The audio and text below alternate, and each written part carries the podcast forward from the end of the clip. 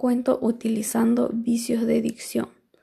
Era hace una vez una familia vivía muy contenta en su casa porque era toda una familia unida, aunque de repente tenían algunas broncas, como cualquier familia normal.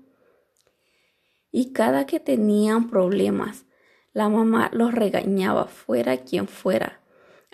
Cada quien le decía, métete para dentro de tu cuarto, súbete para arriba. Y entonces lo demás le contestaba, yo no me voy a subir para arriba y así se contestaba sucesivamente los de la familia.